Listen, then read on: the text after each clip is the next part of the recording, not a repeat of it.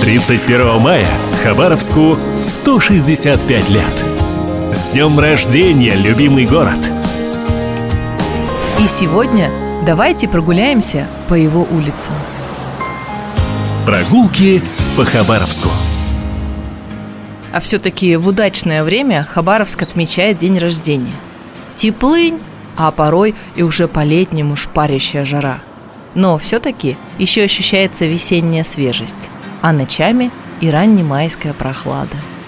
Гуляем по Хабаровску, подолгу стоим на смотровой площадке, провожаем взглядом прогулочные катерки, слушаем живую музыку. Хикцирский хребет сулит хорошую погоду. Говорят, когда он закрыт дымкой, грядет дождь. Но чаще сопки цвета аквамарина, зеленовато-голубого. В Хабаровске 300 солнечных дней в году, о чем так приятно вспомнить на пороге лета. Не нужны новые исследования и уточнения. Хабаровск был и остается самым солнечным городом удачи. И раз уж мы оказались в районе Комсомольской площади, на обзорной площадке с видом на Амур и Хихцир, то, пожалуй, с истории этого места и стоит начать. Не все помнят, что именно здесь пролегла первая улица тогда еще военного поста Хабаровки. Исторические споры добавляют интереса, ведь до сих пор неизвестно изначальное название. То ли береговая, то ли садовая. Впрочем, в официальных документах чаще встречается первый вариант. С тех пор она назвалась Алексеевской в честь приезда в 1873 году великого князя Алексея Александровича, а ныне носит имя поэта Тараса Шевченко – Первый план города был создан в 1864 году военным топографом Михаилом Любинским. Все хабаровчане, или хабаровцы, как раньше называли себя жители, селились вокруг той самой улицы Береговой. Там же на склоне возвели первое каменное здание. До сих пор, и это тоже для многих новость, сохранился фрагмент этого строения. Он находится между окружным домом офицеров и бассейном СКА. Небольшая арка некогда вела во двор дома генерал-губернатора.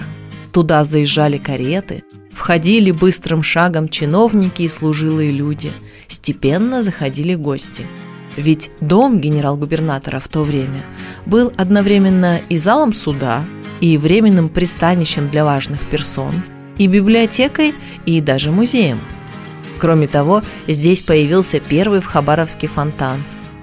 Впрочем, на этот счет историки тоже любят поспорить. Если повернуться к Амуру спиной, все так же стоя на обзорной площадке, перед собой через дорогу человек увидит памятник героям гражданской войны. Открыли его в октябре 1956 года при большом скоплении народа и к большой радости хабаровчан, как писали потом в газетах. Высота четырехгранного обелиска 22 метра. Его венчает звезда в лавровых ветвях. А главная скульптурная группа изображает партизана, комиссара и красногвардейца. Левее стоит Успенский собор. И снова загадка. А сколько площадей на этом, в сущности, небольшом участке? Верный ответ – три. Комсомольская, соборная с храмом посередине – и площадь воинской славы, открытая в 2015 году. На ней установлена стелла, а под площадью расположен целый комплекс с военно-патриотическим клубом, музеем, просторными залами и площадками для лекториев и встреч.